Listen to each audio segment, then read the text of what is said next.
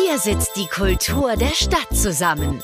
Der Culture Club. Fragen an die Kultur und Antworten der Macher.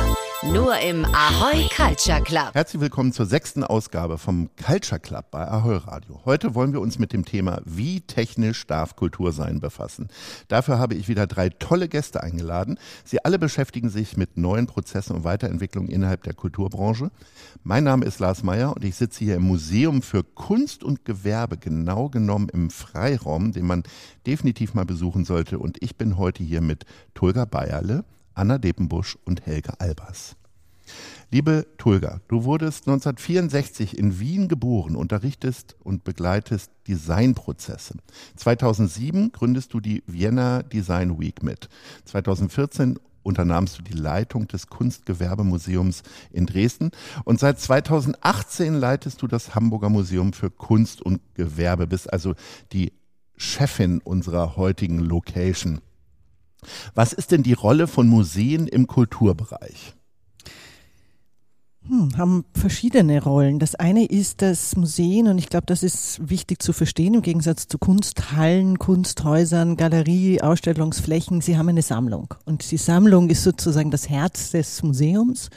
Eine Sammlung ist eine Riesenherausforderung. Wir zum Beispiel haben hier im Haus, und zwar in diesem Gebäude, ähm, an die über 600.000 Objekte, mhm. wovon äh, ein großer Teil, also weit mehr als die Hälfte am Papier und Fotografie ist. Ähm, also die Sammlung ist eine Aufgabe, das heißt, ich bewahre Kulturschätze der Vergangenheit, kümmere mich auch darum, was passiert jetzt, sammle auch etwas, was sozusagen ein Abbild dazu, also für wir zählen sozusagen Designgeschichte hier, ja, über viele Tausende von Jahren. Die andere Aufgabe sehe ich darin, äh, das also maximal Publikum einzuladen, äh, mit uns in einen Dialog zu treten, was, wie wir die Welt gestalten wollen oder allgemein auf Museen gesagt, das Publikum sozusagen zu inspirieren, zu, zu anzuregen, über Sachen nachzudenken, auch mit Schönheit zu konfrontieren, auch einen Ort des Rückzugs zu bieten, also Dinge, ein, ein Ort für alle zu sein, das glaube ich ist wichtig. Willkommen zu Anna Depenbusch. Du wurdest 1977 in Hamburg geboren und bist als Sängerin und Liedermacherin bekannt. 2005 erschien dein Debütalbum Ins Gesicht. Insgesamt hast du fünf Alben veröffentlicht, den Fred Jai-Preis bekommen und den Deutschen Chansonpreis gewonnen. 2019 gründest du dein eigenes Label Liedland Records. Vinyl ist ja wieder groß im Kommen, also auch nicht nur in meiner äh, Plattensammlung, sondern es gibt überall Plattenläden und immer mehr auch äh, jüngere Bands veröffentlichen Vinyl. Äh, wie stehst du denn zu dieser Entwicklung? Ich finde das toll. Also auch dieses haptische Erlebnis und also durch digitale Streaming-Anbieter merken wir ja alle auch, dass das Album so ein bisschen verloren geht. Die Dramaturgie eines Albums ist eigentlich bei Spotify oder Apple Music oder so egal. Aber auf einem Album, Vinylalbum, da spielt es eine Rolle. Was kommt auf Seite A? Was ist der letzte Song auf der Seite B? Und ähm, ja, also für mich ist das halt auch ein künstlerisches Element, eine Dramaturgie zu überlegen äh, ja, wie soll, was kommt als erstes, was kommt als letztes und das mitzugestalten. Das finde ich wichtig, das finde ich auch schön und deswegen, ja, ich bin auch ein Vinyl-Fan. Sehr schön. Helge, bist du auch ein Vinyl-Fan? Ich bin Vinyl-Fan, absolut. Ja, schon lange und immer gewesen. Also mindestens seit 1973, da wurdest du in Potsdam geboren. Insgesamt liegen schon 25 Jahre Filmgeschäft hinter dir. Du warst in der bundesweiten Filmförderung aktiv, Berater des World Cinema Fund und bist seit 2019 der Geschäftsführer der Filmförderung Hamburg-Schleswig-Holstein. Ähm, Letzte Woche hat das ZDF bekannt gegeben, dass es äh, viele Filme für alte Leute jetzt streichen möchte. Unter anderem Rosamunde Pilcher werden weniger produziert und, und, und. Holt ihr jetzt die ganzen alten Leute ins Kino, wenn die jungen Menschen ZDF schauen? Ja, wir versuchen natürlich eine breite Publikumsschicht ins Kino zu holen, wobei wir immer nur fördern können, was uns angetragen und eingereicht wird. Insofern äh, hoffen wir, dass die Verleiher und die ProduzentInnen die die Filme bei uns beantragen zur Förderung, äh, sowohl junges Publikum als auch älteres Publikum ansprechen wollen und bedienen. Aber könnte es ein Thema für, äh, für Kino werden, sich da noch eine weitere, eine weitere Zielgruppe zu suchen? Oder ist das totaler es Quatsch? Muss, es muss ein Thema werden. Also es muss ein Thema fürs Publikum, äh, fürs Kino werden, äh, ein junges Publikum anzusprechen, eine nächste Generation von Publikum zu finden und das Bestandspublikum, was ja durchaus eher älter ist, also gerade im mhm. Arthouse-Bereich, äh, weiterhin gut zu bedienen. Das ist, schließt sich ja nicht aus. Aber ich meinte es ja umgekehrt. Wenn das ZDF sich jetzt aufs junge Publikum konzentriert und die Alten aufgibt sozusagen, weil die beliebten Rosamunde Pilchers gestrichen werden, dass ihr möglicherweise ein altes Publikum Ein, Einen Runde Rosamunde Pilcher zu streichen heißt ja nicht, dass man gleich ein Publikum aufgibt. Das ist auch die Entscheidung des ZDF. Fernsehen und Kino sind ja auch nicht das gleiche. Also wir sprechen in, in erster Linie über Kinofilme und äh, Fernsehen und Kino sind dann doch anders. Äh, insofern ist mir wichtig, dass wir ein Publikum ansprechen können im Kino, das eine ganz große Altersbandbreite hat. Anna, wie oft musst du dir denn in deinem äh, kreativen Prozess Gedanken machen über eine Zielgruppe? Weißt du, wie deine Hörerinnen und Hörer aussehen? Also von ähm, Konzerten wahrscheinlich. Ja, von Konzerten. Also da gucke ich ja einfach dann ins Publikum rein und sehe die Menschen. Zähl's mal durch. Und ähm, es ist, ich habe ein tolles Publikum. Also ich, ich mag sie sehr. Also es ist von bis. Sie sind ähm, ja vom Schwerpunkt schon so alt wie ich äh, und dann drüber und drunter. Und ähm, ich weiß nicht, wahrscheinlich müsste ich mir da mehr Gedanken drüber machen und mal irgendwie diese ganzen Profile auswerten bei Instagram oder was ist, aber ich weiß nicht, ich habe mich damit noch nicht beschäftigt und ähm, ja, in der Rolle einer äh, ähm, Plattenfirma wäre das wahrscheinlich meine Aufgabe, aber ich weiß nicht, ich weiß gar nicht, wie ich das machen soll. Wie geht denn das?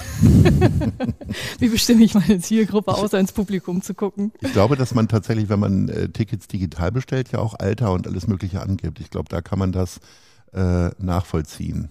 Aber aber die Daten habe ich ja nicht, die hat ja Evente. Ja, siehst du. Tulga, wie ist das bei euch? Weißt du ganz genau, wer hier reinkommt? Ja, ja wir wissen es ziemlich genau. Und, äh, und abgesehen davon, dass wir es sozusagen, wir machen jährlich Besucherumfragen, deswegen haben wir eine ziemlich gute Datenlage, mhm. weil wir einfach konsequent mehrfach im Jahr unser Publikum befragen. Was wir nicht machen, ist Postleitzahlen abfragen. Also das ist etwas, was wir zukünftig, weil wir auch gerade jetzt zum Beispiel in dieser Zusammenschluss der Hamburger Museen und Gedenkstätten 11 zu 0. Die große Frage ist, woher kommt das Publikum? Wie reisen die an? Also das ist etwas, was wir noch machen müssen. Das macht jetzt glücklicherweise die Stadt, ist nämlich sehr teuer, das alles herauszufinden. Online-Ticketing kriegen wir natürlich auch, also da kriegen wir dann Daten und haben wir nicht bei Eventim, sondern bei uns. total schlau. gut und wichtig.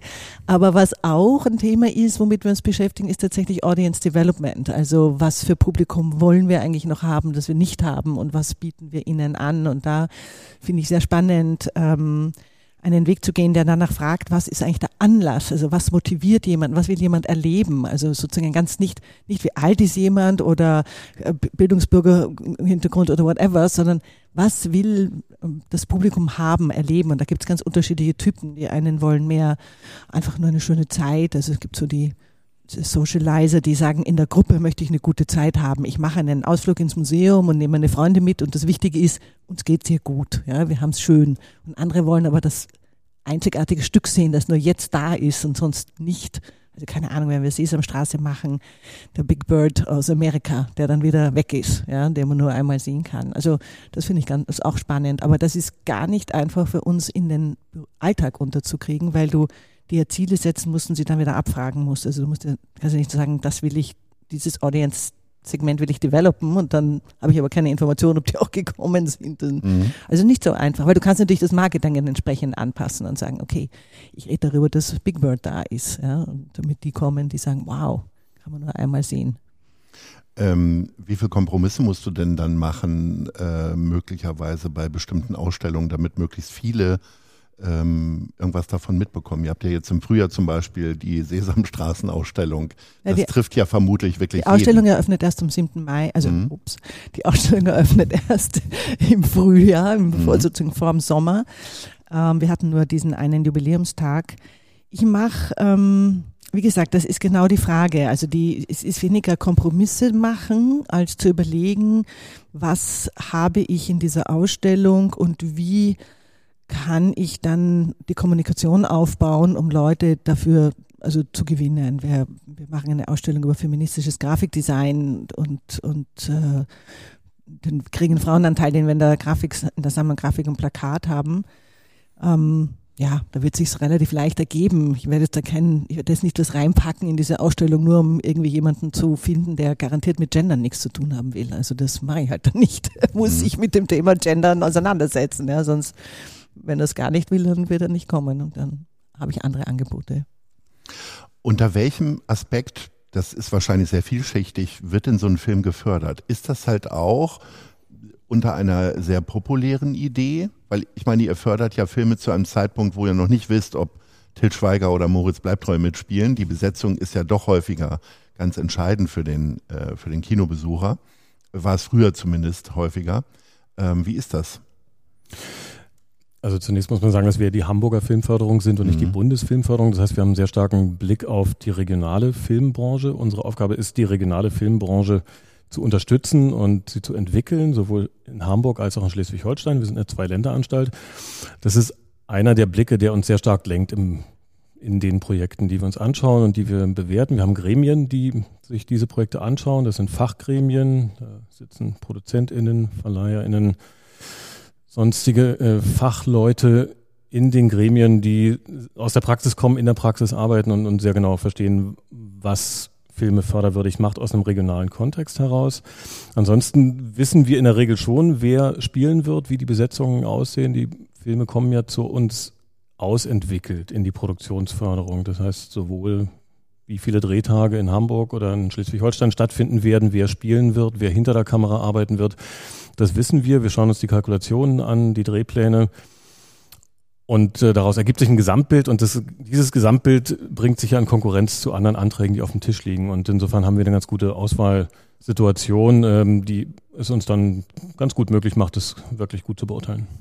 Wenn ihr da doch so tief reinguckt, äh, schaut ihr dann auch auf Marketingausgaben? Es gab ja mal den Satz von Bernd Eichinger, dass man fürs Marketing mindestens genauso viel ausgeben sollte wie für die Produktion des eigentlichen Films. Ich glaube, daran hält sich kaum jemand. Wenn da die Majors, ich glaube in der Tat im deutschen Kontext ist es nicht so viel. Ähm, wir haben für uns äh, in unserem Gesamtetat zehn Prozent unserer Ausgaben für äh, Verleihförderung reserviert. Das heißt, wir fördern die Filme, die wir in der Produktion fördern, auch konsequent weiter in der Auswertung, weil es natürlich sinnvoll ist und richtig ist, dass Filme, die man in die Welt bringt, dann auch gesehen werden und äh, sie entsprechend finanziell ausgestattet sind. Äh, und wir sind auch da ja nicht die Einzigen, die finanzieren. Das heißt, wenn wir zehn Prozent unseres Etats dafür zur Verfügung stellen, dann gibt es andere Förderungen bundesweit auf äh, regionaler Ebene und auf föderaler Ebene, die auch mitfördern. Und natürlich gibt es auch äh, Eigenkapital und eigenes Investment. Also das, Filme entstehen ja nicht nur durch Förderung, sondern auch durch äh, Eigenmittel. Nicht? Mhm. Anna, wir kommen nochmal zum Vinyl. Was ist denn analoger Vinylmitschnitt? So hast du ja deine letzte Platte produziert. Ähm, es nennt sich analoger Vinylschnitt. Oh. Also es wird sozusagen ähm, das Vinyl geschnitten. Das ist halt äh, ein Rohling, der glänzt wie ein schwarzer Spiegel, da ist keine mhm. Rille drauf. Und dann wird dieser Schnitt gemacht mit einer Nadel. Das heißt, du setzt außen an und wenn du dich irgendwann in der Mitte verspielst, fängst du am besten wieder von vorne an, weil du es am Stück durchspielen musst. Und das hat natürlich sowas sehr äh, Echtzeitiges. Deswegen ähm, habe ich auch dieses Verfahren gewählt, weil ich dachte, wenn ein Fehler drauf ist, dann kann ich mich entscheiden, lasse ich ihn drauf oder korrigiere ich den, weil ich kann das dann nicht digital nochmal anpassen, äh, den Fehler korrigieren, sondern es bleibt dann so. Und das fand ich sehr poetisch. Also auch in diesem ganzen, weiß ich nicht, gesellschaftlichen Konflikt, wo wir immer denken, wir wollen besser werden, uns immer weiter optimieren. Äh, die Fehlerkultur ist eigentlich auch so wichtig, dass man halt Sachen ausprobieren kann, Fehler machen kann, um ihn dann zu korrigieren oder ja, zu kommunizieren. Und ähm, insofern, also dieses, dieser Live-Schnitt, es gibt ein paar Studios, die das können. In Berlin ist es das Emil Berliner Studio. Emil Berliner war der Erfinder des Grammophons, also der mhm. kennt sich aus. Und ähm, das ist Der toll. ist aber nicht mehr da, nehme ich Nee, nee, der ist nicht mehr da. Der ist, äh, genau, der ist nicht mehr da, aber das Studio ist nach ihm benannt. Und ja, also ich finde es wirklich einen schönen Prozess. Es ist dann auch im Studio wirklich wie so eine kleine Choreografie. Wer macht was? Weil das so ein sehr mechanischer, analoger Ablauf ist. Und der hat mir gut gefallen. Aber ich weiß nicht, ob ich es nochmal machen würde. Also es ist auch stressig. Das kann ich nicht anders sagen. Das hat schon auch an den Nerven gezehrt, weil du dann weiß ich nicht, ich bin dann auch nicht so routiniert, so in diesem Durchspielen und ja, dann kommst du halt irgendwie so bei Lied Nummer drei, Nummer vier, merkst du so, okay, ey, es war so gut am Anfang, wenn jetzt was passiert, und das ja, ging mir durch den Kopf. Und ähm, ja, es sind auch Fehler passiert und die sind dann aber auch jetzt drauf geblieben. Wie viel sind da jetzt so ungefähr drauf? Das sage ich nicht. Na gut, dann hören wir mal. Du kannst ja noch ein Gewinnspiel daraus machen, indem genau, die meisten die Fehler. Fehler. Ja, aber ich meine, was ist ein Fehler? Also ist es dann eine, ja, so eine, äh, eine Pause? Ist es ein falscher Ton? Das nimmt jeder anders wahr. Also insofern Fehler zählen ist eigentlich gar nicht das Motto. Also durchhören und gucken, was macht's mit mir? Wie finde ich das? Und es ist so ähnlich wie in einem Konzert, weißt du, passiert auch was und die Leute lieben das. Die finden das ja eigentlich auch schön, wenn die merken, ey, das ist jetzt nicht einfach eine CD, die so durchläuft, sondern da sitzt ein Mensch mit äh, ja, einer Tagesform und äh, spielt da einfach ein Konzert live. Tulga, wie gehst du denn mit Fehlern um? Also man liest ja auch immer mal wieder, äh, häufig nur dann von Ausstellungen, wo irgendwelche sehr kritischen Werke irgendwie hängen. Also zuletzt ja bei der Documenta im letzten Jahr, was für sehr viel Aufsehen gesorgt hat. Ist dir sowas auch schon mal passiert und wo du denken musstest, ach herrje, was habe ich denn da gemacht oder zugelassen? Also ähm, zum Glück verantworte ich nicht so eine wahnsinnig komplexe, riesige Veranstaltung wie die Dokumente. Da bin ich ganz froh, weil ich ganz ehrlich auch nicht wüsste, also ich hätte wahrscheinlich anders kommuniziert darüber oder anders gesprochen. Also ich glaube, wenn dann ist es ein bisschen eine Frage, was, also was ist ein Fehler oder oder anders gesagt, jemand anderes sagt, das ist ein Fehler, aber ich könnte auch in der Kommunikation oder in dem Diskurs, in dem Framing, wie man so schön sagt, also wenn ich den Rahmen setze oder das in einen Kontext reinsetze, das wiederum nicht auffangen, sondern sehr klar artikulieren, warum wir das so gemacht haben, ja, weil sowas passiert einem ja nicht, ja, also zum Beispiel in einer Ausstellung denken wir viel zu lang drüber nach, da passiert mir nichts, wenn du so willst, ne, da, aber es ist eben keine Dokumenta und es ist nicht das Phänomen oder dieses Prinzip, das Rohan Gruppe gewählt hat, ein Kollektiv lädt jedes ein Kollektiv und die laden wieder ein Kollektiv und die laden wieder ein Kollektiv ein. Ich meine, da kann ja kein Mensch mehr wissen, wer da mhm. noch beteiligt ist. Ähm, insofern glaube ich, ist Fehler, ja, ich meine, wenn der Publikum etwas als Fehler auslegt oder sich beschwert oder sagt, da wurde etwas nicht beachtet oder nicht Rücksicht genommen, dann versucht man darauf zu reagieren und zum Beispiel zu artikulieren, warum man sich dafür entschieden hat und gegen was anderes entschieden hat. Und äh, natürlich habe ich, ähm, gibt es auch Menschen, die sozusagen gerne alles so hätten, dass es so bleibt wie immer und dann immer so Entscheidungen. Also zum Beispiel dieser Freiraum ähm, war vorher Ausstellungsraum. Ich habe den in den Freiraum gemacht und davor war er geteilt. Er hatte ein Stockwerk hier eingezogen und da war oben die Porzellansammlung untergebracht und meine Vorgängerin hat gesehen, was für ein wahnsinnig schöner Raum das ist und den sozusagen freigelegt und damit die Porzellansammlung, also die Zwischendecke ist rausgekommen, war ein großes Denkmalschutzding. Und die hat den Fehler gemacht, nicht ausreichend genug die Leute, die Porzellan-Nerds sind, darauf vorzubereiten, dass das Porzellan woanders sein wird und nicht mehr in der Form und ist hat so einen Shitstorm erlebt, das hat ihr fast den Kopf gekostet. Ui. Und das ist, glaube ich, eben Kommunikationsarbeit, vorbereitend darauf eingehen, dass jemand hier verzweifelt ist, dass sozusagen sein Lieblingsgebiet Porzellan verschwunden ist, aber es ist halt jetzt an anderen Stellen. Ich rede dann viel, ich telefoniere dann manchmal oder ich schreibe, versuche einen guten Brief zu schreiben, ähm, um sozusagen etwas wieder einzuordnen, damit man nicht, was ich ganz schrecklich finde, ist nämlich diese Geschwindigkeit, mit der wir in die Ecke getrieben werden und dann eben plötzlich glauben, wir müssen was canceln oder was ändern. Und eigentlich muss man ja auch lernen, was auszuhalten. Ja, ich finde, es ist einfach so wahnsinnig wichtig, dass wir wieder verstehen, wir können müssen unterschiedliche Meinungen aushalten, wir müssen die Fehler der anderen aushalten, den eigenen Fehler muss jemand bei mir im Team vielleicht aus. Also nicht, dass ich das meine, man kann jetzt da werden so rumtrampeln, aber wir sind zu ich finde, es ist in Ordnung, wenn wir so empfindlich geworden sind und so achtsam, aber gleichzeitig kommen wir auch in eine hysterische äh, Zone rein, wo ich mir denke, pff, also wenn wir uns alle immer so aufregen, dann zu viel Energie für, für Aufregung. Also shit happens.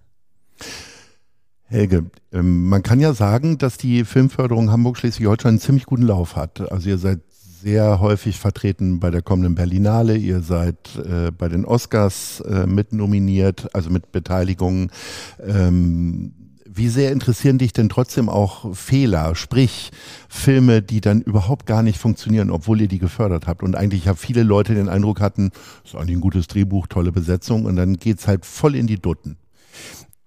Die interessieren mich sehr und, und ich bin manchmal ein bisschen traurig, weil ich nicht genug Zeit habe, mich damit zu beschäftigen. Also das, was einen konsumiert, sind natürlich die erfolgreichen Filme, weil da kommunizieren wir die die tragen wir für uns her, auch sehr gerne, sind wir auch sehr stolz drauf. Aber natürlich wäre es total spannend zu schauen, was, warum haben Filme möglicherweise nicht so reüssiert, wie man eigentlich vermutet hatte, mhm. dass sie würden. Und ähm, da liegt ja auch irgendwie eine Chance drin, ist ein bisschen klischiert, nicht? Also Scheitern als Chance ist so die große Schwester vom Fehler, äh, von der Fehlertoleranz. Und äh, das genauer zu hinterfragen, wo entstehen Fehler, wo, wo lässt man Scheitern zu und warum funktionieren Dinge dann nicht und wie könnte man diese Leerstellen besser füllen? Also der Umgang mit dieser Fehlerstelle, der ist eigentlich total spannend. Mhm. Kostet aber auch wahnsinnig viel Zeit. Wie viel Zeit hat man, sich damit zu beschäftigen? Zu wenig auf jeden Fall. Aber es ist natürlich immer auch eine Möglichkeit, äh, disruptiv zu sein und, und zu schauen, wo, wo lässt man Disruption zu? Und ich glaube, dass wir als, als Gesamtbranche, als Filmbranche dringend immer, immer wieder disruptive Modelle und, und Ideen brauchen und, und äh, schauen, wo wir Scheitern auch ermöglichen können. Das machen wir vor allen Dingen bei der Drehbuchförderung. Ist aber dann auch wieder ein Kommunikationsthema. Ich nehme ganz oft wahr, dass Leute sagen, ihr müsst die Leute auch mal scheitern lassen in der Drehbuchförderung. Und dann gucke ich mir an und sage, machen wir doch die ganze Zeit. Also wenn, wenn jemand Förderung bekommt und es nicht zurückzahlt, dann ist das überhaupt gar kein Problem für uns. Es ist vielleicht ein Problem für die Leute. Also nicht, dann mit Projekten zu scheitern ist nie schön, aber von unserer Seite als Förderung gar kein Problem. Aber scheinbar gibt es eine Kommunikationslücke, die wir dauernd versuchen zu schließen, aber bisher haben wir es noch nicht geschafft, es hundertprozentig zu schließen. Immer wieder kriegen wir die Rückmeldung, scheitern muss auch bei Drehbuch möglich sein und von mir aus ist es möglich. Wie hoch ist denn die Fehlerquote bei der Produktionsförderung, wo du sagen würdest, ah, das war jetzt wirklich nicht so, wie wir es uns vorgestellt haben? Ja, also 20 Prozent. Muss man, muss man wirklich drüber reden, was man jetzt als Fehler betrachtet und was auch subjektiv als Fehler Oder eben nicht so ein Erfolg äh, wurde, dass er das Geld zurückzahlen konnte, wie auch immer. Ja, wir sprechen aber über zwei Arten von Erfolg und von Fehler, mhm. wenn wir so wollen. Nicht? Also es, es gibt einen, einen künstlerischen Erfolg und es gibt einen quantitativen, klar bemessbaren Erfolg. Das ist die Kinokasse, Box Office. Und äh, man muss sich damit abfinden, dass Film ein großes Spektrum hat hat von sehr kommerziell, einem Wirtschaftsgut bis zu sehr künstlerisch und einem Kulturgut. Und äh, in diesem Spektrum lässt sich dann immer Erfolg ausmessen und äh, beurteilen und bewerten. Je künstlerischer es wird, desto subjektiver wird es in der Beurteilung und qualitativer. Und äh, aus Sicht der MacherInnen äh, ist es, wenn du fünf Jahre an einem Film gearbeitet hast, schwer zu sagen, der hat am ersten Donnerstag nicht funktioniert und das war's, jetzt war ein Fehler, tut mir leid, tschüss. Das heißt, du wirst natürlich schauen, wie, du Erfolg ausdeutest und wie du Erfolg in einem bestimmten Segment dann nochmal anders verortest. Äh, es gibt keinen absoluten Erfolg. Mhm. Und äh, über Erfolge zu reden in einem, in einem kommerziellen Segment ist viel einfacher, weil du da sagen kannst, okay, das, wir wissen, wie viel der Film gekostet hat, wir wissen, was er an der Kasse eingespielt hat. Äh, unterm Strich bleibt eine schwarze Null, eine rote Null oder noch Schlimmeres oder Besseres stehen und das ist, dann wissen wir, der Film war erfolgreich. Da wir als Filmförderung aber für vor allen Dingen das unabhängige Filmschaffen zuständig sind, schauen wir wesentlich differenzierter darauf, was Filme erfolgreich macht. Äh, wir freuen uns sehr, wenn sie in Cannes laufen, wenn sie in Venedig laufen, wenn sie bei den Oscars nominiert sind. Wir freuen uns aber auch sehr, wenn ein Erstlingsfilm, Nachwuchsfilm in Rotterdam einen Preis gewinnt, äh, wenn er in Saarbrücken performt und so weiter. Es sind auch die Erfolgsskala für unterschiedliche Punkte in einer Karriere völlig unterschiedlich definiert wird. Da kann schon mal sein, dass ein, besonderer Preis, den das Publikum, das große Publikum vielleicht noch nie gehört oder wahrgenommen hat, für die MacherInnen ein Riesenerfolg ist und die Eintrittskarte für den nächsten Film und das Vertrauen, was man braucht, um weiterziehen zu können, darstellt. Nicht? Ähm, Anna, du hast ja äh, mit der Gründung eines eigenen Labels noch mehr Verantwortung übernommen. Also für dich selbst. Du kannst es nicht mehr abwälzen auf andere Leute. Wie gehst du denn jetzt mit Fehlern um in so Krisenmomenten, wie wir sie so in den letzten drei Jahren auch hatten, dass man wirtschaftlichen Erfolg eben nicht nach vorne treiben kann? Also ich habe ähm, zu der Verantwortung auch ganz, ganz viel künstlerische Freiheit gewonnen und mhm. ähm, das macht mich glücklich. Also ich kann schneller entscheiden, was glaube ich auch in einer Zeit, wo eine Pandemie herrscht, ganz wichtig ist. Also in einem großen Apparat äh, mit der Musik, die ich mache, was ja wirklich Nischenmusik ist, ähm, das wäre, hätte nicht so geklappt. Also davon bin ich überzeugt. Jetzt mit meinem kleinen Label kann ich reagieren, kann kleine Aktionen machen, kann ähm, ja auch schnell irgendwie nach Alternativen gucken. Ich bin ganz beweglich und dieser Apparat von einer großen Major-Firma, das dauert manchmal ewig, bis da irgendwie dir die Rechte zugesagt werden. Dann kommst du nicht voran. Und ähm, wenn du jetzt nicht irgendwie einer der Top Verdienenden bist, dann dauert das wirklich lange. Und ich bin richtig dankbar. Und ich hatte das Label davor schon gegründet und ähm, ja auch das erste Album vor der Pandemie ähm, äh, geplant und aufgenommen. Also insofern, ich war wirklich richtig erleichtert. Und ähm, die Fehler, die ich jetzt mache, die gehören einfach zur Entwicklung dazu. Also ich stolper da in Sachen rein und dann stolper ich wieder raus. Und das Wichtigste ist für mich ganz eindeutig. Ich möchte Konzerte spielen, ich möchte an die Leute ran, ich möchte irgendwie mich künstlerisch entwickeln, Sachen ausprobieren, also wirklich auch so ein bisschen so spielplatzmäßig, dass ich denke, das ist jetzt wirklich hier mein Tanzbereich. Und ähm, das habe ich vorher nicht so erlebt. Du hast natürlich andere Möglichkeiten bei einer großen Firma oder dann, ja, dann passieren auch von 0 auf 100 auf einmal so große Sachen und bist auf einmal in einer Fernsehshow, wo du nicht mit gerechnet hattest und ähm, aber ich bin jetzt einfach, also es wächst so ganz organisch und ähm, es ist wirklich verspielter ich kann reagieren und das, ja, ich finde das gut. Ich weiß nicht, was war die Frage, wo, die, wo, ich, die, wo ich die Fehler lerne. Also ich habe einfach sehr viel Gutes zu berichten und ähm, ich habe auch das Gefühl, dass es gerade ein guter Zeitpunkt ist, äh, für mich als Künstlerin, mich noch unabhängiger zu machen. Es gibt verschiedene Baukästen, dass man dann sagt, okay, Digitalvertrieb mache ich jetzt hier oder äh, physischen Vertrieb mache ich so, einen eigenen Online-Shop, ich verkaufe bei Konzerten und sowas. Und ähm, das ist jetzt auch eine gute Zeit. Also da äh, hat glaube ich, sogar auch die Pandemie nochmal Sachen beschleunigt, so Digitalität und wie, wie geht's jetzt weiter? Und ich habe das Gefühl, ich war da richtig zum richtigen Zeitpunkt mit dieser Entscheidung am Start. Tulga und Helge, ihr arbeitet ja mit Geld, was ihr quasi von der Stadt oder vom Staat bekommt. Ist das auch gerade ein guter Zeitpunkt, wo die Stadt beziehungsweise auch der Staat sich um viele andere Dinge noch kümmern muss und viele Probleme zu lösen hat?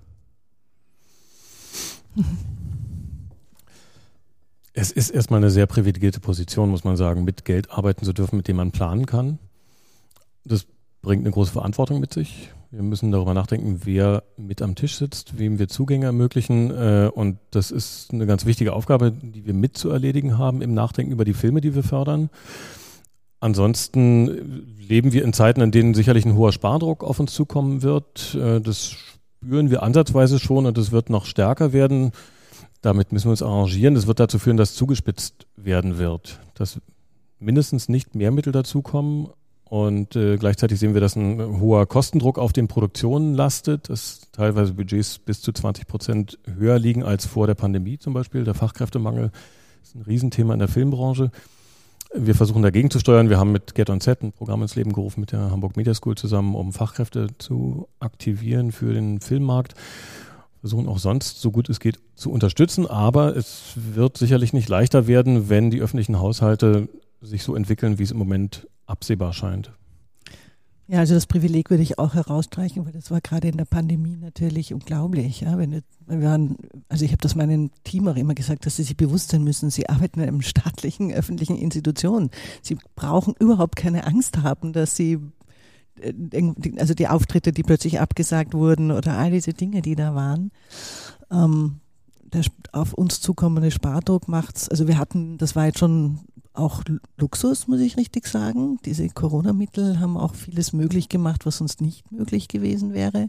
Wir profitieren enorm, aber das ändert sich jetzt gerade und die Diskrepanz, wir, also wir wissen jetzt im Moment gar nicht, wie es wirklich ausgeht, weil die Energiekosten, die Materialkosten, die Gewerke, die, also auch da auch wieder, wen kriege ich, kriege ich nicht. Also da, da passiert gerade Transport, es ist gerade eine super merkwürdige Zeit, wo wir eigentlich überhaupt noch nicht abschätzen können, wie wir dieses Jahr, wie das ausschauen wird. Wir haben halt große Hoffnung, dass zum Beispiel über so eine Ausstellung wie die Sesamstraße die Einnahmenseite einfach gut funktioniert. Aber ähm, also unsere Förderung ist ja nicht gestiegen. Ne? Also mhm. unsere Förderung ist seit Jahren eigentlich mehr oder weniger gleich und das macht es ja jetzt nicht unbedingt einfacher. Mhm.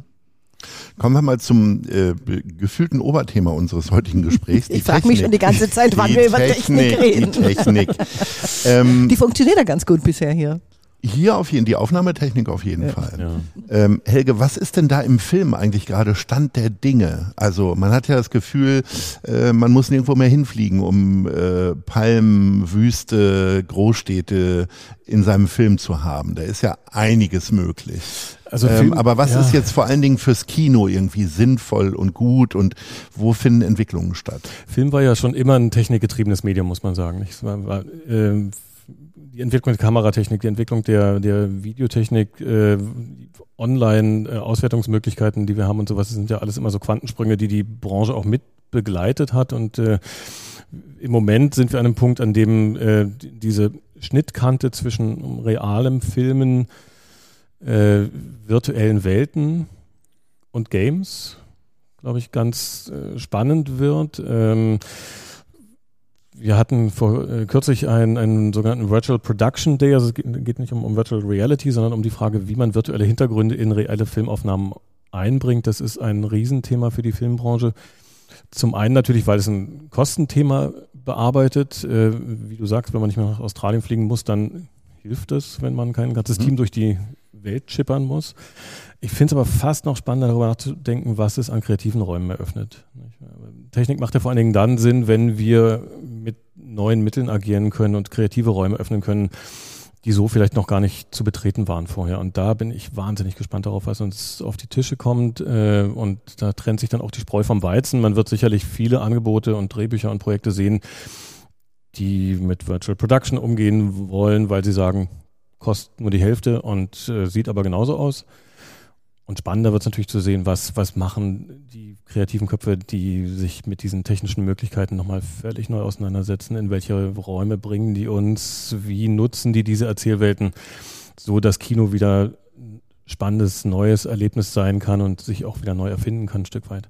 Darf- also, Darf ich da ganz kurz was fragen? Also, aber so konkret, was, was kommt denn da? Also jetzt mal so an, ich gucke einen Film und dann denke ich so, boah, was, was ist da passiert? Also kannst du das konkretisieren, was da für Dinge kommen Also könnten? zunächst mal reden wir über die, die Produktionstechnologien, die sich ändern. Das heißt, du hast eben nicht mehr in Studios diese Greenscreens, sondern du hast die Möglichkeit, auf sehr, sehr großen Leinwänden äh, Welten zu projizieren und damit die realen Spielräume zu kombinieren mit den Welten, die ähm, im Studio projiziert werden. Das macht dann natürlich auch was, äh, also macht was mit den SchauspielerInnen, die wirklich völlig anders agieren können in diesen Räumen, äh, macht was mit den Erzählungen, die dort entstehen.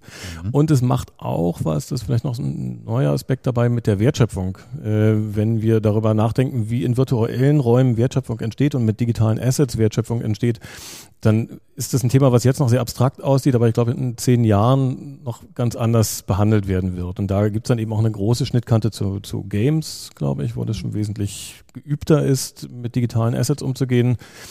Äh, Die digitalen Auswertungswelten insgesamt für Filme werden davon profitieren und werden sich ändern. Und das ist auch nochmal ein bisschen Zukunftsmusik, aber ich habe neulich in einem Podcast gehört, dass sozusagen mit, mit dem 6G-Netz, was irgendwie in zehn Jahren dann kommen wird, das Internet der Sinne auf uns wartet und äh, die, die Frage nicht nur, wie man dinglich mit, mit äh, Internet umgeht, sondern auch, wie man sinnlich erfahrbar in virtuellen Welten sich bewegt. Auch Also- das wird irgendwas mit Film zu tun haben, ja, ja, glaube das ich. ist übrigens super spannend, weil im, im Museumbereich macht man ja im Moment, redet man auch immer von der Digitalisierung und, den, und das, das digitale Erleben und die digitale Ausstellung. Und ich warte aber auch immer, also das, was bisher zu sehen ist, ich ich filme eine Ausstellung quasi ab und stelle sie ins Netz und dann kann ich da quasi in so einer Art komischen 3D-Raum rumgehen. Völlig uninteressant. Und ich warte genau auf das, dass sozusagen wir Ausstellungen anders denken. Mhm. Ja? Also dass das Digitale uns, also eine Art neue Arbeitsweise und Denkweise freisetzt, die eben, weil wenn ich hier eine Ausstellung mache, habe ich einen Raum, der ist so und so groß, 500 Quadratmeter, 1000 Quadratmeter in einer Fläche, in fünf Räumen, whatever. Das heißt, meine gesamte Dramaturgie und alles, was ich an Geschichte erzählen will, passiert innerhalb dieser physischen Mauer und im Moment erlebst du immer nur, und das mache ich dann auch digital, da kommen Firmen noch und nöcher kommen vorbei und sagen, wir können das für sie machen und das ist dann nett und dann kann dann jeder und immer und so. Aber ich frage, ich warte eben drauf, wann vermischt sich das, ja? Wann, wann, wann fangst du an, anders zu denken, dass du eben sagst, warte mal, ich habe keinen Raum mehr. Wenn ich im Digitalen eine Ausstellung mache, dann habe ich ja keinen Raum. Ich meine, die Objekte habe ich dann schon digitalisiert und dann vielleicht 3D digitalisiert und da, da, da. Mhm. Den kann ich gut arbeiten. aber ich muss ja neu denken. Ja, ich erzähle ja die Geschichte anders. Es ist ja eine andere Erzählstruktur. Und wenn du Games erwähnst, denke ich mir auch, das wird ja Kinofilmen auch unter Umständen total, also es ist ja eine andere Form des Geschichte erzählens, oder? Ja, sie, also die Welten berühren sich so schön. Ja. Also wenn ich die Games sehe, die meine Tochter spielt, dann sind das äh, durcherzählte Dramaturgien und Drehbücher, die dahinter stehen, da schlackern wir manchmal mit den Ohren, weil sie einfach sehr, sehr gut erzählt sind, sehr, sehr, sehr gut umgesetzt sind und äh, da merkt man hin und wieder, äh, wie sehr sich diese Welten berühren.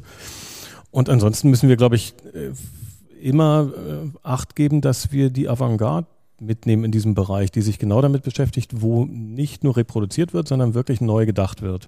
Wir haben, äh, wir fördern immersive Medien bei der Filmförderung Hamburg-Schleswig-Holstein, haben jetzt auch eine neue Mitarbeiterin einstellen können für diesen Bereich und schauen ganz extrem danach, wer bietet uns jetzt nicht den nächsten 360-Grad-Film an. Nicht, man kann natürlich jede Realität auch in 360 Grad nochmal abfilmen, aber ums Abfilmen geht's ja nicht. Es geht ja wirklich ums Neudenken und ja, da wird genau. spannend und, und da haben wir einen Blick drauf und versuchen uns auch in den Netzwerken zu bewegen, die sich mit den Themen ja. beschäftigen. Versuchen immer äh, auf Stand zu sein, wo so die, die spannenden Entwicklungen stattfinden. Das heißt in Venedig oder in, in Texas bei der South by Southwest zu schauen, wo sind im immersiven Bereich jetzt die wirklich spannenden Projekte, die sich genau dahin bewegen. Tulga, wenn ich das richtig sehe, gibt es ja so große Wanderausstellungen, vor allen Dingen über Künstler, ob das jetzt Banksy oder Monet oder wie auch immer ist, wo ja schon sehr, sehr viel mit Projektion und Digitalisierung und so gearbeitet wird. In den Hamburger Museen sehe ich doch aber eher so einfach Sachen hängen, stehen, wie auch immer, die ähm, nicht berührt werden dürfen. Ja, also mich lockst du mit den Monets, die sozusagen in der digitalen Auflösung einfach nicht. Ja. Ähm, für mich stellt sich die Frage, also das ist, finde ich, total legitim und das hat seinen eigenen Markt und das hat sein Zielpublikum und es gibt auch, ähm, das wollen die ja auch hier in Hamburg machen, diese ganz großen immersiven ähm, Ausstellungshäuser, die ähm, wirklich dem Publikum, wo du so Räume gehst, mit 100.000 Projektoren arbeiten und wo so dann Dinge vor dir stehen oder wachsen oder wenn du gehst, die, der Boden sich verändert, was du berührst. Also das sind sicher sehr, sehr tolle sinnliche Erlebnisse und, und man kann das durchaus auch als Kunst äh, bezeichnen. Ähm, also das ist so eine ganz eigene Welt auch, ähm, die ich interessant finde, aber aber wir sind natürlich, also für mich stellt sich die Frage anders. Wir sind hier die wir haben, deswegen habe ich auch gesagt, Museum ist Sammlung, ja, und Sammlung ist analog, sind, sind Dinge. Dass ich sie nicht immer angreifen kann, hat damit zu tun, dass sie, ich sie versuche zu bewahren für, für Generationen danach. Wobei diese Frage wir wahrscheinlich in Zukunft auch nicht mit den hochqualitativen Stücken, aber doch prinzipiell verhandeln werden müssen. Ja? Wie nah lasse ich Leute kommen? Wie, wie sehr äh, binde ich sie eigentlich in sozusagen eine Auseinandersetzung mit diesen Gegenständen ein oder lasse sie die Objekte genauer zu untersuchen? So, da finde ich, kann man viele Sachen überlegen, aber für mich bleibt im Museum auf der einen Seite, also wenn ich über diesen Ort rede, über dieses Haus, das, physische Erleben, also das Analoge, das im Raum sein, gemeinsam im Raum sein und das sozusagen miteinander zu sehen, zu spüren und, und, und das Objekt zu sehen, da geht es dann wirklich ums Original, das bleibt im Vordergrund.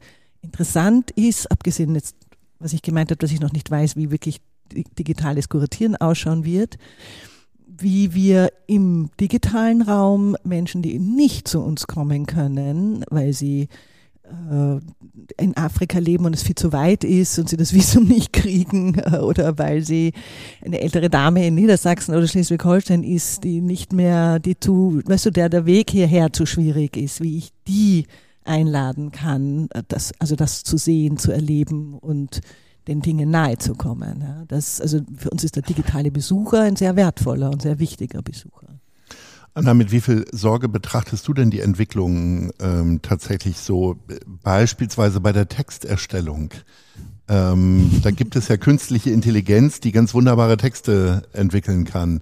Äh, das wird, dich das, wird das, dich das arbeitslos machen oder wirst du dann irgendwann vielleicht sowas auch machen als Basis und bringst dann so ein bisschen den Anna Debenbusch-Style da noch mit rein? Ähm, nee. ich ahnte es.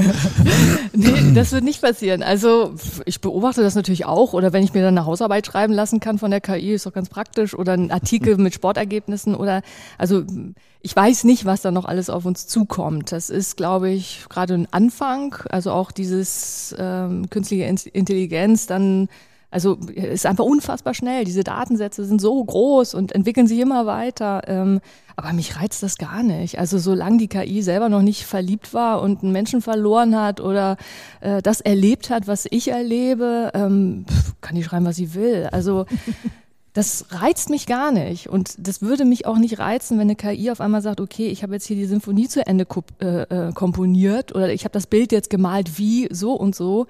Ähm, mich reizen die Menschen hinter dem, was sie da erschaffen, hinter den Geschichten. Also es sind wirklich die Geschichten, die ich spannend finde.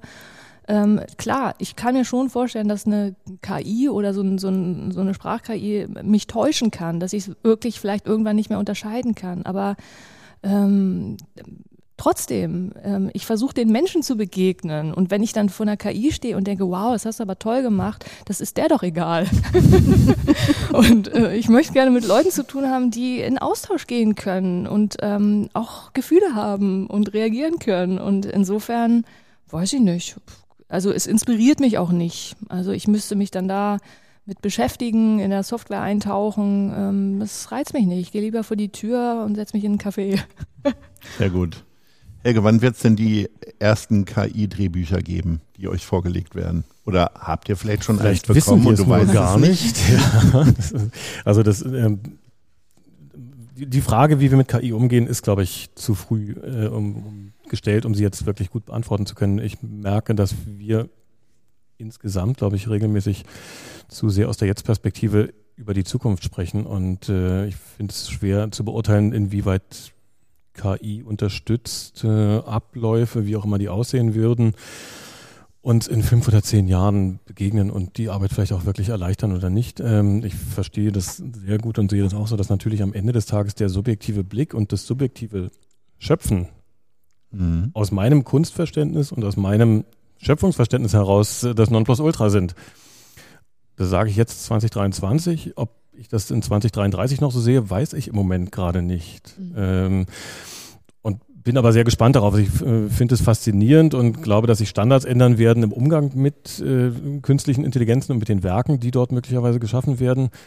Ich finde es wahnsinnig spannend, über Provenienz zu sprechen und äh, zu verstehen, wie wir Herkunft eindeutig darstellbar machen können und eben auch diese Abgrenzung äh, herstellen können. Ahne, dass die Regulatorik und alles, was sozusagen da den Rahmen dessen schafft, immer hinterherlaufen wird und äh, jetzt schon nicht auf der Höhe der Zeit ist. Äh, und schaue mir sehr genau an, was im Bereich KI, im, im Film- und KI-Bereich passiert. Das hat ja nicht nur was mit Drehbüchern zu tun, auch mit Bildgestaltung, mit äh, Deepfakes. Äh, aber auch da wieder mit, mit großartigen Möglichkeiten darf man auch nicht unterschätzen. Mhm.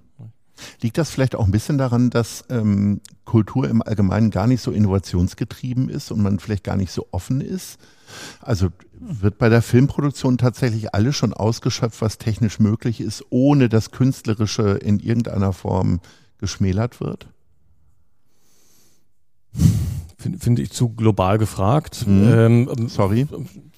Einige tun das bestimmt und, und wahrscheinlich ist ein, ein Großteil der Kunst- und Kulturschaffenden eher skeptisch und, und zurückhaltend und äh, das ist ja, also da, da verschieben sich ja Wahrnehmungen, da verschieben sich auch die, die Zugänge. Insofern ist das, das ist ein Moving Target, glaube ich.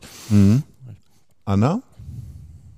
Wie offen bist du? Wie oft guckst du dir irgendwelche Technikzeitungen an, um zu gucken, als Zeitungen, wie alt also, ähm, äh, Blogs, um zu gucken, was für, was für Recordings-Möglichkeiten gibt. Ich gucke das so. sehr, sehr gern. Also ja? es interessiert mich auch. Also weil ähm, es passieren wirklich spannende Dinge, die einem auch den Alltag erleichtern können und die wir, ja, wir wissen, wie gesagt, noch nicht, was da auf uns zukommt und ähm, ich bin da nicht äh, technikfeindlich, gar nicht. Ähm, aber ich merke halt schon, dass für meinen Alltag einfach das Musizieren an einem Instrument vor leibhaftigen Menschen wichtig ist. Und ähm, aber wenn sich das in irgendeiner Form kombinieren lässt oder wenn, also ich möchte auch gerne Sachen nutzen, also um auch neues Publikum zu begeistern. Ich weiß nicht, was da möglich ist, wenn es sich für mich organisch anfühlt und ich auch das Gefühl habe, ähm, ja, die Kunst, die Lieder, die Musik ähm, gewinnen da, dadurch, dann nutze ich das. Und ja, aber bis jetzt ähm,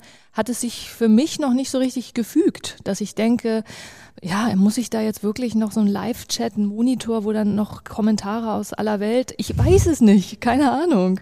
Ähm, also ich mag auch wirklich dieses bisschen reduzierte, auch sehr analog haptische Erlebnis. Also mhm. das passt zu meiner Musik, aber das ist natürlich auch ein Genre-Ding. Es gibt natürlich andere Genres, da ja, da passiert Technik auf der Bühne in Echtzeit, das läuft dann einfach mit und generiert Klänge, die ich mir nicht vorstellen kann. Aber das ist dann auch nicht mein Genre, habe ich das Gefühl. Tulga hat ja gerade von der älteren Dame gesprochen, wo sie überlegt, wie sie die in Niedersachsen erreicht, gegebenenfalls, wenn die äh, nicht ins Museum kommen kann. Es hat ja vor drei Jahren mit Beginn der äh, Pandemie auf so eine Flut an Streaming-Konzerten gegeben. Äh, da hast du nicht dran teilgenommen. Nee, ich habe mir keine angehört und ich habe auch selber nicht äh, Konzerte veranstaltet. Ähm, ich habe andere Sachen gemacht. Also ich habe zum Beispiel ja also so Workshops gemacht, ähm, wie ich mich selber am Klavier begleite für andere Musikerinnen, die auch singen möchten am Klavier. Also so Lehrgänge, Workshops, das hat sich für mich auch gut angefühlt. Aber ein Konzert, also ich war auch selber irgendwann erschöpft von diesen ganzen Wohnzimmerkonzerten, wo ich dann denke, nee, also ich möchte einfach auch wieder ein bisschen das Glamouröse und ähm, ja, also Gott sei Dank ist es jetzt wieder so weit. Aber wie gesagt, es gibt immer auch Formate, die funktionieren und für mich waren das dann äh, ja Workshops, die für mich gut funktioniert haben und ähm, ich habe das selber ja auch genutzt. Also äh, äh, ich hatte es dir ja auch erzählt, dass ich in der Pandemie dann angefangen habe zu studieren. Das war nur durch äh, digitale Lehre möglich. Also das war mhm. toll. Mhm. Was unser Leben und damit natürlich auch die Kultur sehr verändert hat, ist der Einzug von Social Media.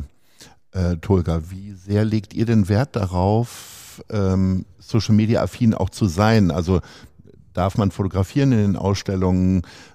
Leuchtet ihr das möglicherweise sogar extra aus, Exponate, damit Leute sich daneben stellen können, wie auch immer? Also das tun wir nicht, aber wir freuen uns über die Leute, die dürfen überall fotografieren. Wir sind nach glücklicherweise ein Haus, wo wir im Prinzip, also es gibt ja in den Kunstmuseen, gibt es ja manchmal Werke, die sozusagen urheberrechtlich so geschützt sind, dass dann was nicht geht, dann musst du da extra das ausweisen und sagen, das darfst du nicht fotografieren und so weiter.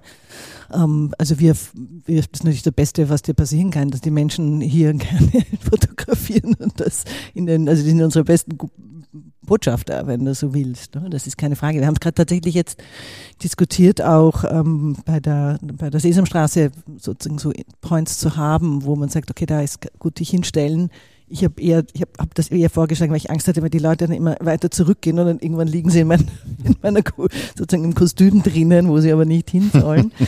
ähm, aber mich, mich beschäftigt was, ähm, also Social Media haben wir auch einen eigenen Mitarbeiter, der dafür zuständig ist und auch die Website betreut. Alles Dinge, die übrigens in der Originalstruktur eines Museums nie vorgekommen sind. So hat sich keiner überlegt gehabt und, und letztlich sind unsere Stellen auch nie dafür angepasst worden. Das heißt, äh, zum Beispiel mein Social Media Mitarbeiter, ein großartiger großartiger junger Mann ist, habe ich mit äh, Sondermitteln. Das ist natürlich eigentlich eine Katastrophe, weil ich kann ihn überhaupt nicht mehr nach Hause schicken, was wir haben jetzt endlich so ein bisschen eine Professionalität und, und eine gewisse Reichweite bekommen. Das muss ich ja, da muss ich ja dranbleiben. Ja. Mhm.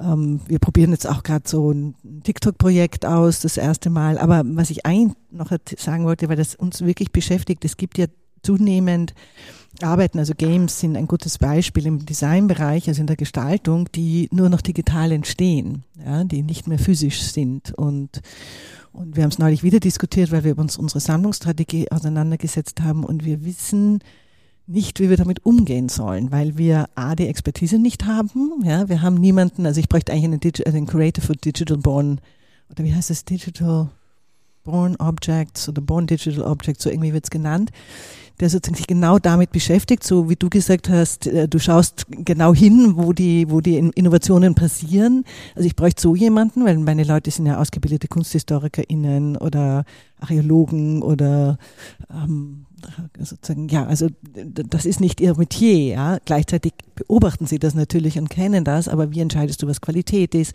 Und das größte Problem ist, wie bewahren wir es auf? Ja? Also wir, wir haben ähm, also musste sozusagen ganze, äh, also eine völlig andere Art der da Vorrats, also Speicherung der Daten haben, ähm, auch mit, also wir wissen ja alle, Bestes Beispiel, das ich hier im Haus erlebt, das fand ich immer noch großartig. Der ähm, vorige ähm, Kurator für Grafik und Plakat hat mir erzählt, wie die Webseiten aufkamen, die ersten Webseiten, ja, die ja gestaltet wurden. Ne? Und du warst in den Ländern, also plötzlich warst du damit konfrontiert, wow, da kannst du draufklicken und so.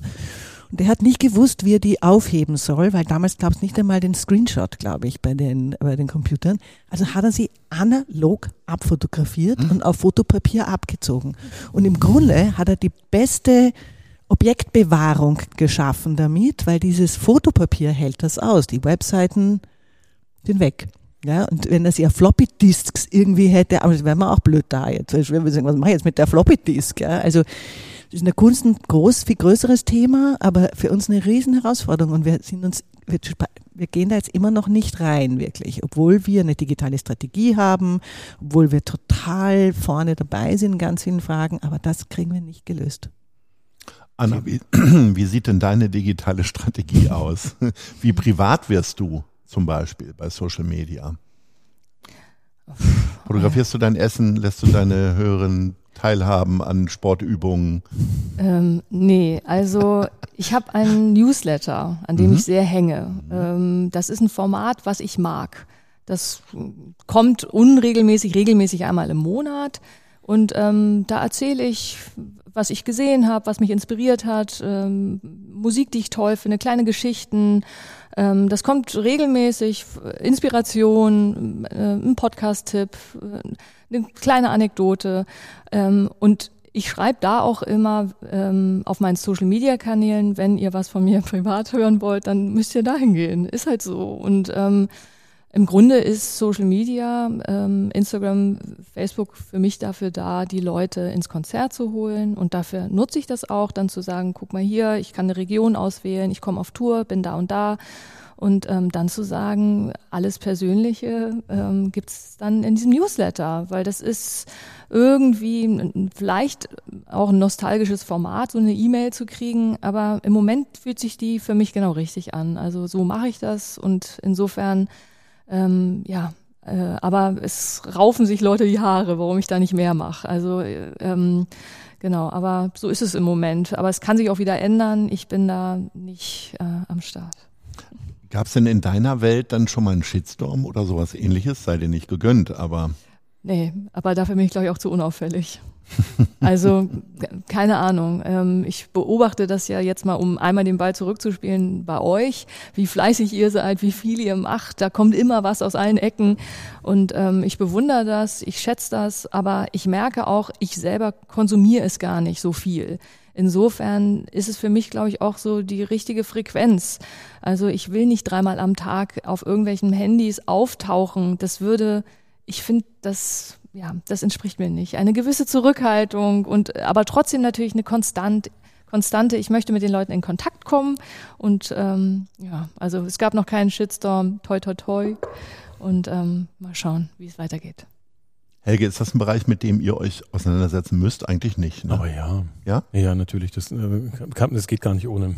Also unsere Aufgabe ist ja auch, auch Bilder zu generieren und, und für den Film in Hamburg, Schleswig-Holstein eine Sichtbarkeit zu schaffen. Mhm. Ähm, und das tun zum einen natürlich die Verleiher mit ihren Projekten, aber immer wenn es darum geht, sagen, Film strukturell zu thematisieren, dann ist das unsere Aufgabe. Wir stehen ja auch da mit in einer Aufmerksamkeitsökonomie. Mhm. Auch im politischen Raum in Hamburg muss man sagen. Äh, nicht, äh, die, die Haushalte sind gedeckelt und wir möchten gerne wahrgenommen werden. Wir möchten, dass alle in Hamburg Film aus Hamburg sehen und äh, lieben im besten Falle und äh, in die Kinos gehen. Und das ist Teil unserer Aufgabe. Das heißt, immer wenn Filmschaffende, SchauspielerInnen äh, spannende Projekte im filmischen Raum in Hamburg stattfinden, dann sind wir auch dabei äh, und multiplizieren das für unseren Kreis. Wir haben einen recht aktiven Instagram-Kanal, wir sind auf Facebook, auf Twitter nur sehr bedingt ähm, und haben da auch eine ganz gute Reichweite mittlerweile, glaube ich. Tulga, für dich die Frage noch, die mir gerade so durch den Kopf geht, äh, bei dieser ganzen Digitalisierung und so weiter. Du hast ja, bist ja Spezialistin für Design und das ist ja vor allen Dingen ja was sehr Handwerkliches erstmal, egal in welchem Bereich man da unterwegs ist.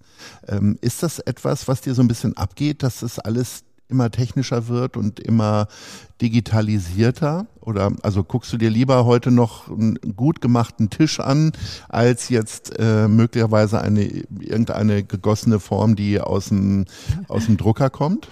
Nein, also ich finde, insgesamt hat sich einfach das, das die Disziplin äh, Design oder Gestaltung unglaublich ausdifferenziert, ja. Und es ist hochspannend, äh, wenn du in die Mode schaust, wie sozusagen plötzlich ähm, auf der einen Seite eben die Möglichkeiten mit dem Drucker oder, oder, oder körperliche, also da genutzt wird, um Mode zu machen, ist auch spannend, was da wirklich im im sozusagen Metaverse passiert, dass dort plötzlich Modefirmen reingehen und dafür entwerfen, dass du quasi mit einem Avatar Gucci, dich mit Gucci einkleiden kannst. Also ich finde es super spannend, das zu sehen. Ähm, äh, und es hat sich ja glücklicherweise nie aufgehört, dass du diese Bandbreite hast. Das heißt, du hast im Design immer noch eine hohe Maker-Kultur von Leuten, die auch tatsächlich sehr bewusst wieder fast ins handwerkliche gehen oder in die Kleinstproduktionen gehen, weil die Industrie so schwierig geworden ist. Also die industrielle Produktion, die so ausgelagert und verlagert ist, macht es für viele Designer sehr schwierig, überhaupt reinzukommen und dies, also ich meine Designerinnen und Designer gleichermaßen. Und daher suchen sie manchmal andere Nischen und gehen andere Wege, aber auf der anderen Seite sind hochspezialisierte Leute, die genau wissen, wie sie für den virtuellen Raum oder, oder auch wie eine Website ausschauen muss oder wie man da denkt, einfach super spannend. Also ich, ich finde es, ich, ich bin nicht, ich bin nicht sentimental, ja. Ich bin nicht jemand, der sozusagen sitzt, oh, die schöne alte Zeit ist weg, sondern es interessiert mich nicht. Ich finde es spannend, was da vor uns ist und tatsächlich bleibt uns das Buch auch erhalten, obwohl die Leute immer, immer mehr Leute jetzt immer, ah, der E-Reader, trotzdem wird das Buch bleiben. Ja? Und die Leute werden immer ein Buch mögen und wir werden im digitalen Raum anders mit unseren Sammlungen und Ausstellungen umgehen und trotzdem wird die Ausstellung als Format bleiben, weil gemeinsam hingehen und das gemeinsam im Raum erleben, was Tolles ist. Ja? Und das ist doch eine spannende Situation, sehr aufregend. Ähm, ich werde jetzt sentimental, denn unser Gespräch ist nun leider zu Ende. Wir hatten eine Stunde Kultur pur. Ich darf mich bedanken, dass wir in diesem wunderbaren Freiraum hier sein durften im Museum für Kunst und Gewerbe. Bedanke mich bei Tulga Bayerle. Sehr gerne. Da sage Danke an Anna Depenbusch und auch herzlichen Dank an Helga Albers.